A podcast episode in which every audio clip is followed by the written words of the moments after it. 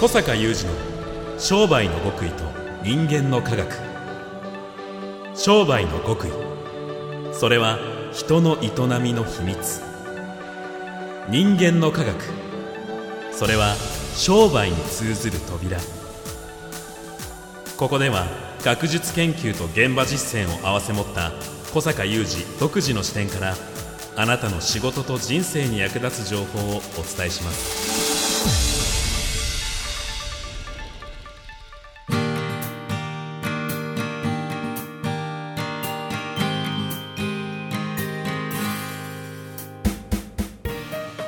こんにちは小坂雄二です。こんにちは宮田悟です。2020年9月10日の番組です。いや今年の8月は本当に暑かったですよね。ものすごかったですね8月ね。はい。これ大丈夫なのか地球はっていう感じの暑いさやもう驚くべき気温でしたけれども。驚いたね。私35になりまして、はい。20代の頃には全然経験しなかった夏バテみたいなものに何度かなりましてああやっぱちょっと年齢でそういう風になっていくのかなと ちょっと悲しくもなったんですけどいやいやいやいや。小坂さんってはい。いつも超元気ですよね。ああそうですね、はい。まあさすがに今年のね、うん。暑さは暑いなとは思ったけど、えやっぱガクッと来ないですよね。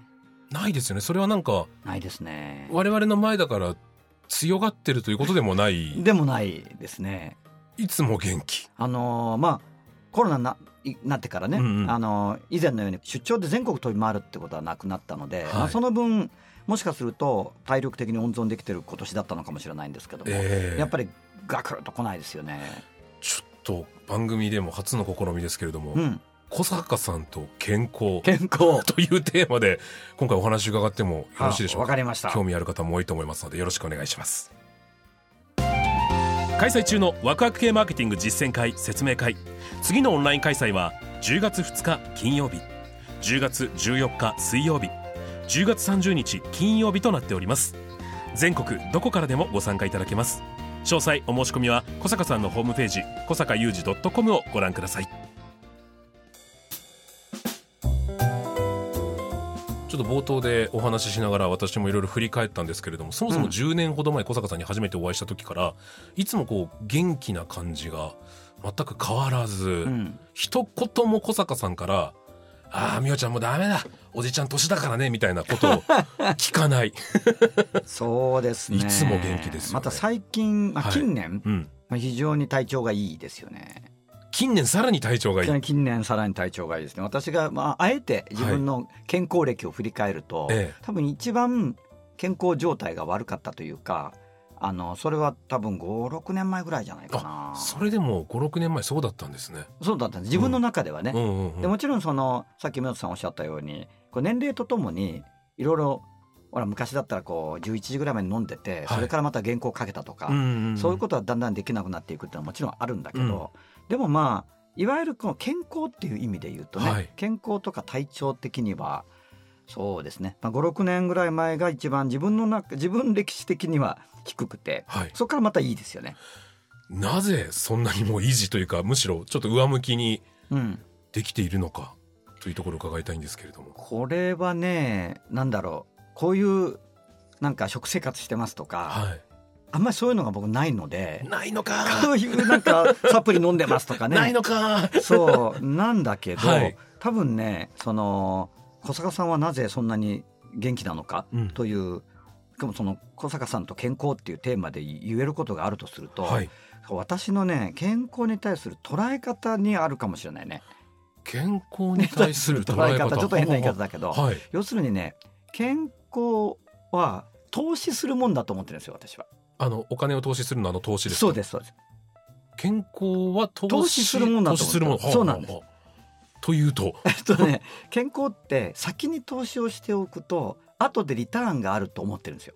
ああなるほどなるほど。そういう健康感なんですね。はいはいはいはい。なのでよく私こう今までの人生の中でも何度か大きくライフスタイルとか変えてるんだけど、うんうん。やっぱりこうまあお酒を飲むのは大好きなんですけども、うん。お酒の量も今回数的にも減らしてるんですね。はいあの飲む時に飲むために 減らしてるんですけども、うんうんそういうのもやってるとやりだすと以前のその飲み方を見ている長い付き合いの方から見るとその体がこう悪くなってそれでやっぱり例えばお医者さんから止められたとか、まあ、一般的にはそういうパターン多いですよね。そうそうアドバイスがあって、えーあるいは自分の体調の不調からちょっとこうセーブしてるっていうふうにみんな気遣われるんだけど、うんうんいやいや全然元気って言うんですよ。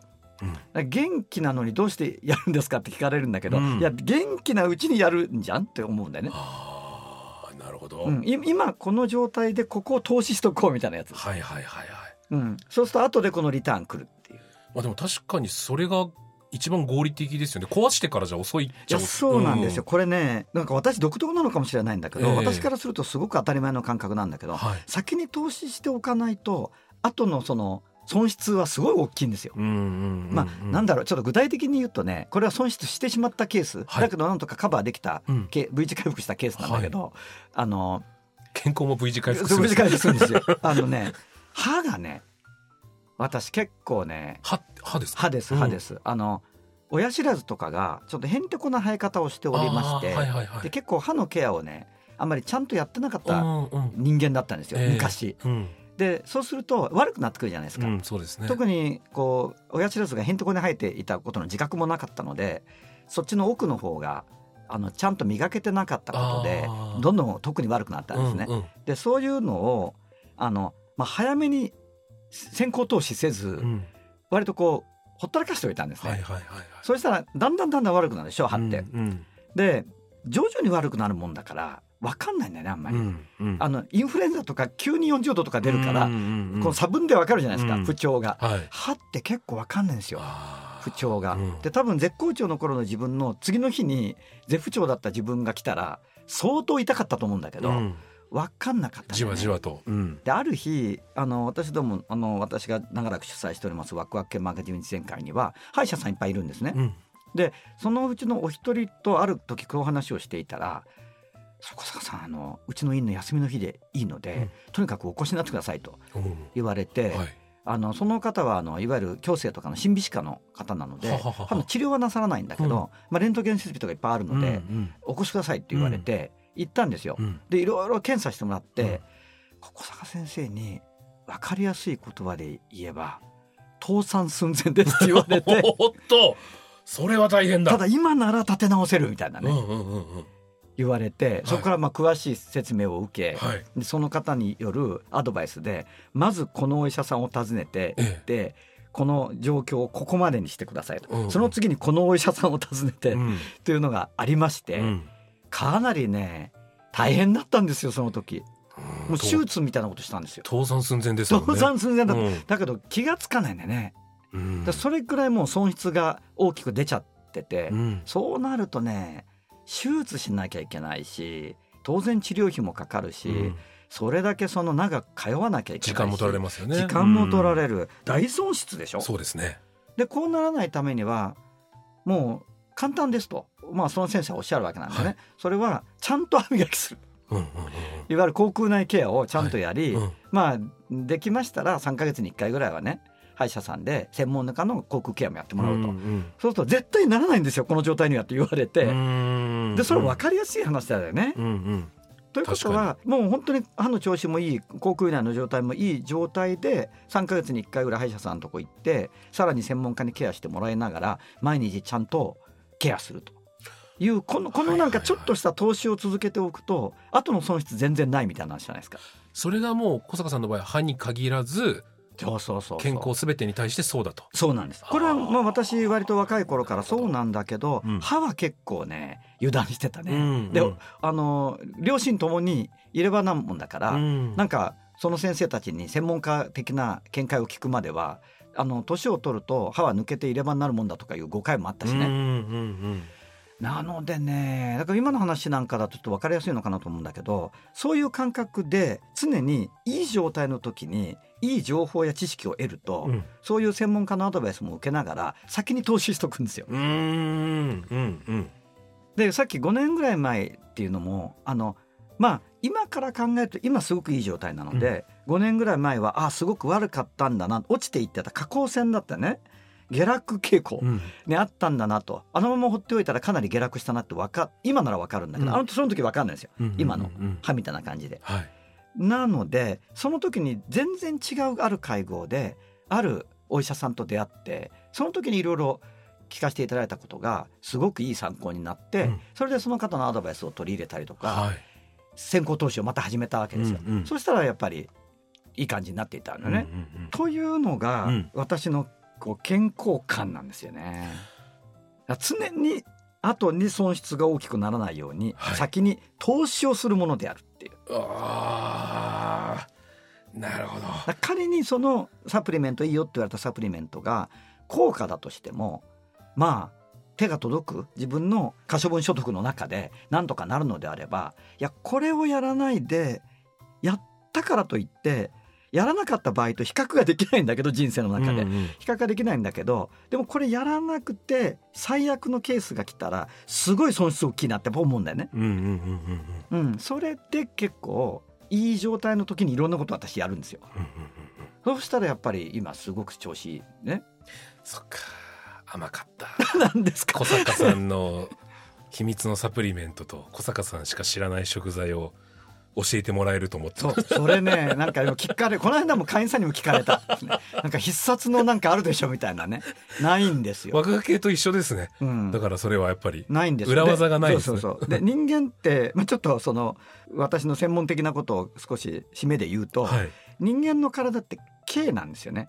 K K K ワクワク系の K ね。あシステムね、うんうん。システム。ですからいろんなし細かな要素がそれぞれに相互作用し合って一つのこう自分たちの健康っていう状態をですね、作ってるんですけどこれはダイナミズムダイナミックスの中にあるから、はい。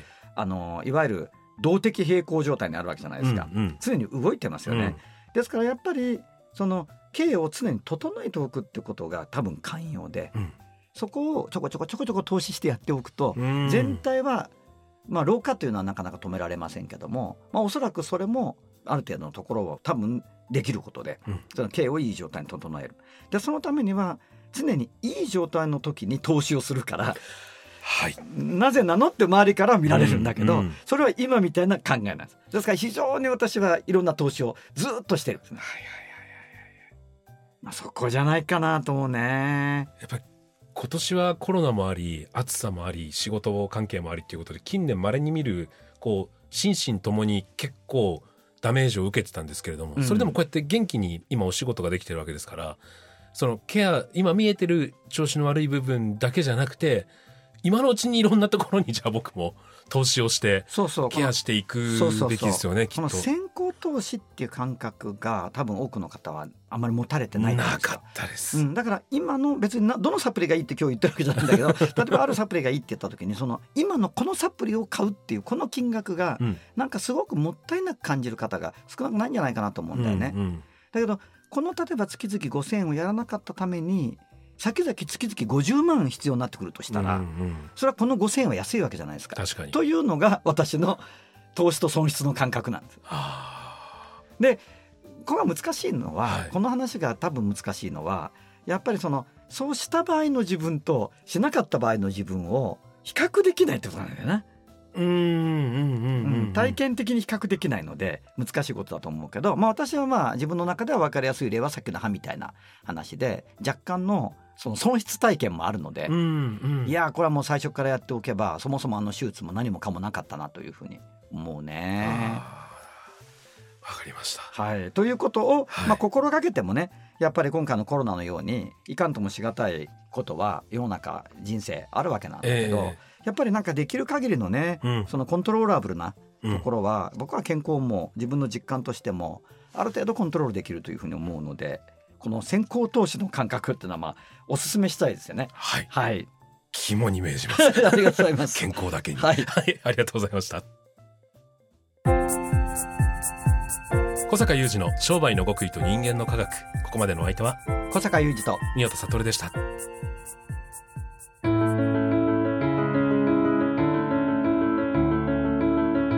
小坂雄二の商売の極意と人間の科学。